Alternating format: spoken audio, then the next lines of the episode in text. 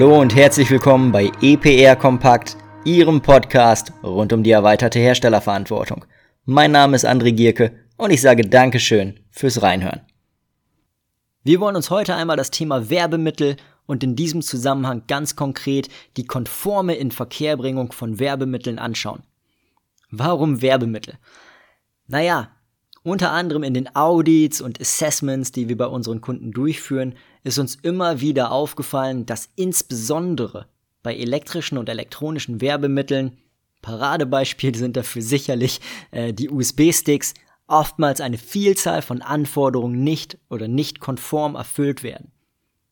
Und ich möchte Ihnen heute einfach ein paar exemplarische Beispiele und Auszüge dafür an die Hand geben. Vielleicht schauen Sie sich auf dieser Basis ja einmal Ihre Werbemittel an und schauen, ob Sie da ebenfalls in eine der Fallen getappt sind. Legen wir los. Der erste typische Fallstrick, der zu beobachten ist, ist die Registrierungsverpflichtung bzw. der Registrierungsumfang. Wenn man Werbemittel bezieht, denkt man oftmals, dass man bereits konforme oder ordnungsgemäß registrierte Produkte bezieht. Und genau das wird einem oftmals sogar genau so vom Werbemittellieferanten suggeriert.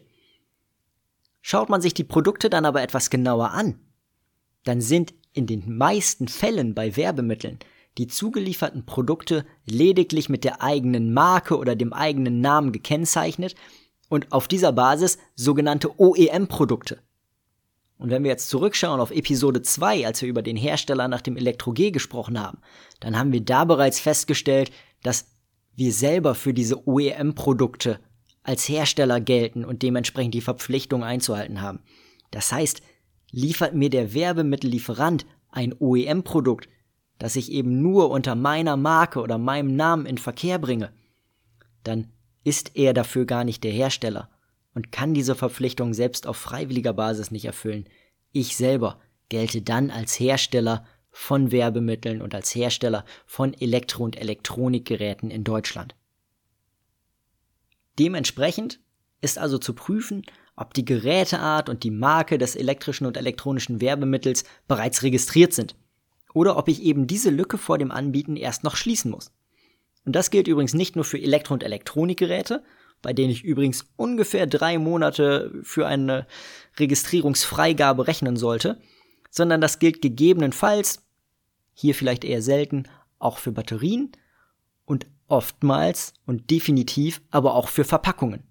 Auch hier gibt es verschiedene Registrierungs-, Systembeteiligungspflichten, aber auch Meldungsverpflichtungen, die dahinter stehen. Wenn ich diese Verpflichtungen vermeiden möchte, dann sollte ich mich für die Werbemittel mal ganz konkret mit dem Gedanken des Co-Brandings anfreunden, bei dem sowohl mein Zulieferer oder ein Hersteller auf dem Produkt genannt werden, als auch ich. In diesem Fall haben wir zwei Hersteller, sage ich mal, die auf dem Produkt identifizierbar sind und dann kann tatsächlich innerhalb der Supply Chain bereits jemand die Verpflichtungen für dieses Produkt übernehmen. Und wir bleiben mal dabei, dass das dann vielleicht der Werbemittellieferant ist, der uns tatsächlich konforme, bereits ordnungsgemäß registrierte Produkte liefert. Ich gehe jetzt aber in der Folge weiterhin davon aus, dass wir als Kunde bzw. Hersteller von OEM-Produkten selber diese Verpflichtungen zu erfüllen haben.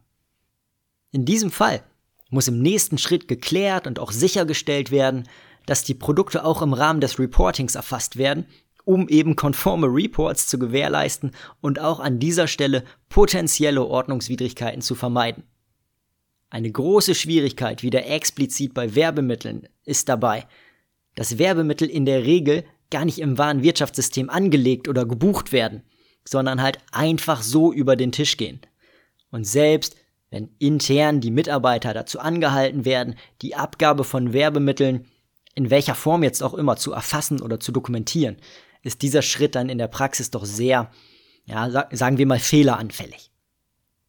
Ein weiterer Punkt, der insbesondere bei Werbemitteln immer wieder ins Auge sticht, ist eine mangelhafte Erfüllung von Kennzeichnungs- und Informationspflichten. Beispielhaft genannt seien hier sicherlich die Kennzeichnung mit dem Symbol der durchgestrichenen Mülltonne auf Rädern, die diesbezügliche Information Oder aber, und dann schauen wir wieder auf die USB-Sticks, die Verpflichtung, den Endnutzer über die Eigenverantwortung hinter, äh, hinsichtlich der Löschung personenbezogener Daten zu informieren. Und um das ganz kurz einfach nur zu belegen, möchte ich Ihnen eine Frage stellen. Wie oft haben Sie denn bisher ein Werbemittel, vielleicht eben genau einen USB-Stick erhalten, dem eine Gebrauchsanweisung oder mindestens eine Erläuterung der Kennzeichnung beigelegt war? Ich schaue jetzt einfach mal auf mich und vermute, selten bis gar nicht. Welche Anforderungen jetzt insbesondere hinsichtlich Kennzeichnung und Information ganz konkret gefordert sind, darauf werde ich zumindest in allgemeiner Form sicherlich in einer weiteren Episode eingehen. Eins ist aber definitiv auffällig, das, was bei Hauptprodukten in vielen Fällen zumindest relativ gut gemacht wird, wird bei den Werbemitteln gerne etwas vernachlässigt. Aber warum ist das so? Ein möglicher Grund hierfür ist sicherlich, dass der Einkauf von Werbemitteln oft vom Standardeinkaufsprozess abweicht. Und dementsprechend werden auch an anderer Stelle fest verankerte Anforderungen einfach nicht berücksichtigt. Was ich in der Praxis oft erlebt habe, ist, dass in vielen Fällen beispielsweise die Marketingabteilung verantwortlich für die Beschaffung von Werbemitteln ist. Und die Marketingabteilung an dieser Stelle nicht den klassischen Einkauf einbindet oder die Anforderungen, die im klassischen Einkauf angesetzt werden, verwendet, sondern relativ frei agiert. Und das hat in letzter Instanz teilweise verheerende Folgen, da zahlreiche Anforderungen oftmals nicht erfüllt oder beachtet werden. Verheerend kann an dieser Stelle sicherlich etwas überzogen sein, da der Vollzug in diesem Bereich bis dato kaum existent ist und auch das Risiko dementsprechend bis dato sicherlich vergleichsweise gering ist. Trotzdem ist der Umfang dessen, wie man nonkonform am Markt agiert, schon sehr, sehr weitreichend. Ich möchte Ihnen für die Abweichung vom Standard gerne noch ein weiteres Beispiel an die Hand geben, was mir in der Praxis schon mehrfach begegnet ist. In Deutschland und in vielen weiteren Ländern besteht keine Verpflichtung zur Kennzeichnung der Verpackungen mit dem Symbol des grünen Punktes. Bei den Hauptprodukten wird dementsprechend oftmals auf eben genau diese Kennzeichnung verzichtet. Trotzdem entdecke ich bei Werbemitteln immer wieder diesen grünen Punkt auf der Verpackung und das eben ohne dass die Hersteller die Nutzung dafür lizenziert haben. Und dann reden wir neben anderen Unkonformitäten, über die wir eben schon gesprochen haben, zusätzlich noch von einem Verstoß gegen das Markennutzungsrecht. Das heißt, wir machen nochmal ein ganz neues Themengebiet auf. Was bleibt festzuhalten?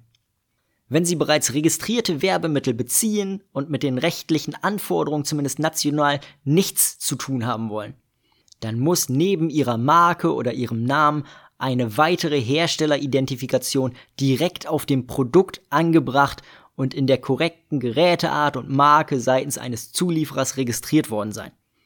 Wir reden dann also von einem Co-Branding.